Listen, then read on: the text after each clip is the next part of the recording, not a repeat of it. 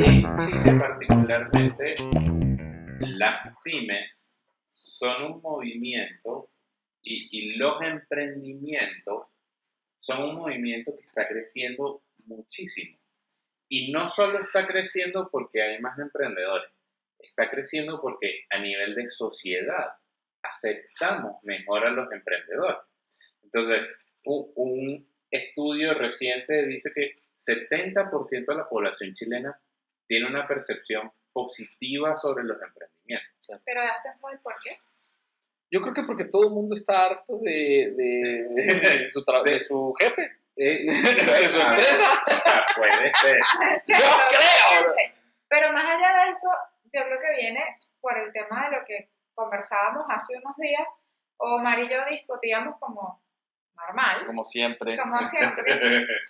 Omar y yo discutíamos. Ah, Sí. Ah, normal. Ah, Y Omar y yo interactuábamos como lo hacemos todos los días de una manera. Exacto, es divertido igual, hay que aceptarlo. Eh, que acá la empresa está acostumbrada a, como, no sé si la palabra es tener el poder, pero la empresa normalmente trata mal al cliente, trata mal al empleado y gana. Entonces, ¿por qué se abre tanto el emprendimiento? Al banco contratar una empresa grande se le hace súper complicado. Y además hay gente brillante en los empre- emprendimientos pequeños. Entonces, ¿por qué no abrirse a esto? Y está pasando en todos los sentidos. ¿sabes? Las empresas grandes están viendo las pymes, las pymes están pudiendo y me parece genial. Porque además hay muchas más experiencias, hay muchas más ideas, hay mejoras. Tú, cada empresa definitivamente es un mundo, pero mientras más incluyes a las pymes, más innovación ves. Y, y la otra cosa importante ahí es que las pymes pasan a ser de alguna manera este departamento de investigación y desarrollo de las empresas grandes. Totalmente. Porque una Sí. empresa grande que le cuesta moverse por lo grande que es y que le cuesta hacer cambios, la pyme se vuelve esa unidad que me resolvió el No. wallet del banco. Y, y esa unidad que si la caga, cagó. O Sí. sea, O sea, todo el tiempo claro. está allá. Así de, a ver, demuéstrame que la app para agendar eh, eh, eh, funciona. Funciona. Desarrollala y ya. Ah, no, sí, sí funciona. Bueno, véndemela. No, no funcionó. Chao. Gracias. Exacto. Entonces, de alguna manera se ha hecho una sinergia interesante entre las empresas grandes y los emprendimientos. Porque los emprendimientos buscan formas creativas para resolver los problemas y se vuelven esta unidad de investigación y desarrollo, esta unidad de innovación de las empresas grandes. Porque al final estas empresas se pueden mover mucho más rápido, son mucho más ágiles. También tienen que hacerlo por la necesidad de crecer. O sea, para subsistir tienes que ser rápido y tienes que ser ágil y tienes que ser creativo. Pero yo creo que es interesante ver ese movimiento y además ver cómo las políticas de Estado también apoyan ese movimiento. Porque tampoco hay que negar que aquí Corfo es un organismo que o sea, apoya el emprendimiento a todo nivel. Sí. Tengo una venta de empanadas, voy a Corfo y si el proyecto está bien, Corfo me Si, si ayuda. tiene ligeramente todos los pasos y los, los, los requerimientos para que sea un proyecto sustentable, Corfo. Ujú. A ver, yo, yo opino lo mismo. Yo, eh, particularmente, mi esposa tiene un, un emprendimiento. Eh, a ver, sí, es bien interesante, es súper padre pensar en, en esta emancipación de tu trabajo, de tu jefe, de depender, de todo eso. Pero entras a otro, es meterte de Guatemala a Guatechinga tu madre. Yo no lo veo así. No, Eh, lo que ¿por, pasa qué? Porque al principio, a ver, yo te voy a decir cuál es la ex- la, la- la experiencia. Tú, tú piensas que el, el- el emprender va a ser una circunstancia en la que tú vas a tener la tranquilidad de tomar decisiones ah, no, que todo, y que todo va a depender de las cosas como a ti te gustan hacerlas. Y finalmente lo que te vas dando cuenta es que, primero, lineamientos que, eh, de, de- de- de comunas, lineamientos de impuestos, lineamientos de acta constitutiva, legales, todo lo que tiene que ver, te empiezan a orillar a tomar decisiones que, que en un principio no serían las ideales de tu proyecto ay, de tu proyecto utópico. Soñado. Luego te vas a dar cuenta de que eh, existe otra, otra parte. Cualquier eh, proyecto eh, relativamente serio requiere de una participación humana que ya de por sí es compleja. Sí. O sea, y, y- y quien me diga que no, lo que pasa es que emprendí y se acabaron mis problemas personales, no es cierto, cabrón. Porque así tengas, o sea, ¿por qué te ríes, Dayana?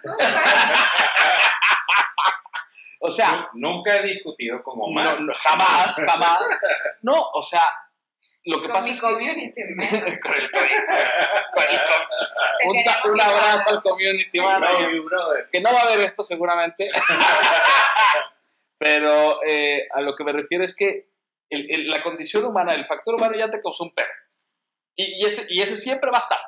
Así trabajes con la persona con la que mejor empalmas, con alguien que ve las cosas como tú, con alguien con la que tienes una cercanía muy especial. Siempre va a haber momentos en los que chocas y rebotas y todo. Y te vas a preguntar, puta, pues para esto, güey, prefiero al pinche jefe que tenía, cabrón. O para esto mejor prefiero que tenga mi chequecito yo todos los meses y por lo menos me la comía, pero me la comía por algo que ya sé que me la voy a... Claro. que, que vale. Yo te puedo decir, como mi experiencia, no he pasado en ese para esto, hubiera, me hubiera quedado. Yo creo que para mí ha sido todo lo contrario. Eh, para mí ha sido definitivamente una experiencia increíble. Y no importa con qué, las discusiones, los sustos, el estrés, que yo creo que la ilusión de cualquier emprendedor es, va a, estar tranquilo. No, eso es mentira. Nunca va a estar tranquilo, siempre hay mucho que hacer. Pero, pero es que, para, a ver, yo entiendo lo que dices y te apoyo completamente, pero lo que pasa es que muchas veces tú no sabes eso. O sea, No. eh, a ver, No, yo no, te puedo apostar que si tú agarras ahorita 100 personas random de todo el país y le dices, para ti qué es emprender, yo tener mis propias reglas, no, tener mi propio horario, no, Seguro. tener que aguantar a mi jefe, no, no, te- te- tener yo el poder de decir, y te das cuenta de que eso no es cierto. mi propio horario de anoche, estaba trabajando como a las 12, 1 de la mañana, pero tengo mi propio horario. No, yo entiendo. Eh, Miren, pero ser, ser emprendedor es cool. Porque ahorita todo el mundo quiere Claro. emprender y se ha vendido esta idea No, de que y eres el como emprendedor lo que más... termina siendo el dueño de Claro. No, claro. No, y, y- y también como emprendedor, tú te puedes dar el lujo de detallar o de venderte como tú quieras. Y hace poco yo hice un posteo de LinkedIn que era, bueno, no lo hice yo, realmente lo, lo compartí, un posteo de LinkedIn que te ponía los dos escenarios de realmente tu puesto y lo que tú vendes en LinkedIn. Y entonces un gerente comercial era un sales, eh, officer, chief, management, eh, Dreamcatcher. claro, Dreamcatcher, happy manager y bla, bla. ¿Me entiendes? Pero yo creo que eso pasa, eso es LinkedIn. ¿Sabes? No importa si estás en una empresa o en una pyme, la gente inventa. Y el papel aguanta todo. Sí. A ver. ¿cuánta gente no hemos visto contratada, traída del exterior, lo que tú quieras, que no sirve? Llega y tú dice, sigo bachi. ¿Qué es esto? ¿qué es esto? Como venado alumbrado en carretera. así, Sí. ¡ah, cabrón! Entonces, Sí, sí, le hemos Yo creo que eso es LinkedIn, ¿sabes? La gente lo hace. Pero emprender, yo siempre sí pienso que es súper interesante, pero también sé que no es para todo el mundo. No todo el mundo tiene ni el carácter ni el empuje para emprender. Eso se trae. Yo creo que no todo el mundo puede y por la misma presión, ¿ya? Hay que No aprender a sabe Y no con- todo el mundo consigue el equipo para hacerlo. Eh, eh, ahí, ahí yo iba, yo, yo te iba a eso. A ver, yo, yo creo que yo no tengo un carácter para emprender. Y nunca lo, lo- o sea, como que siendo bien realista, yo toda mi vida he sido como súper práctico. Pero, definitivamente, si encuentras un equipo en el que tus, todas tus carencias, todas tus falencias, todos tus pecados pueden recaer y alguien te los, te los, te los puede, te los puede, te puede voltear el barco para que no te voltees. Y tú por el otro lado eh, surtes o, o- vienes a complementar una carencia que tiene esa persona o ese grupo, ese es, ese, es el, ese es el sueño. El sueño es emprender con un equipo al que te puedas meter a la boca del lobo y aunque salgas arañado y salgas todo, salgas adelante. El- el- así. Entonces, el problema es encontrar ese equipo. Y es. Pero ahí- imposible, es casi imposible. yo, yo quiero llevarlos a considerar que más allá del equipo humano, que es fundamental, yo creo que las empresas en este rol, en el rol de pyme, debemos contar con tecnología, porque la tecnología Totalmente. es la única forma de escalar. O sea, si nosotros no tenemos procesos que estén automatizados, que nos permitan adelantar cosas, que nos den a- la posibilidad de que una máquina esté haciendo algo mientras nosotros estamos ocupando el tiempo en otra cosa. O sea, las pymes les cuesta mucho más crecer. Es una combinación como la que venimos hablando. Eh, en nuestra, nuestra experiencia, nosotros tenemos dos manos derechas, tres fuera de Chile que nadie ve, pero son increíbles, ¿sabes? Eh, gente que nos ayuda a cómo vender, qué hacer y que son geniales, que han encajado muy bien con nosotros y que pasamos por experiencias que no. Tenemos desarrolladores que están fuera del país y que hicieron clic así Y gracias a la tecnología y gracias a la tecnología Pero, pero, es- pero es que son varias cosas lo que va. O sea, sí, lo demás es un mix de cosas, pero la tecnología es un must. sin. Google Hangout no pudiéramos vivir. O sea, pero allá de eso. Gracias Google, we love you. ¿Cómo, Lo vi. cómo una empresa O con súper. 7, 8 recursos puede competirle a una agencia o alguna consultoría que tenga 50, 100 personas? Es que definitivamente, o sea, la única forma de competirle a una consultora muy grande es teniendo herramientas para que una consultora más pequeña pueda hacer, pueda alcanzar el mismo resultado con mucho menos equipo y mucho menos costo.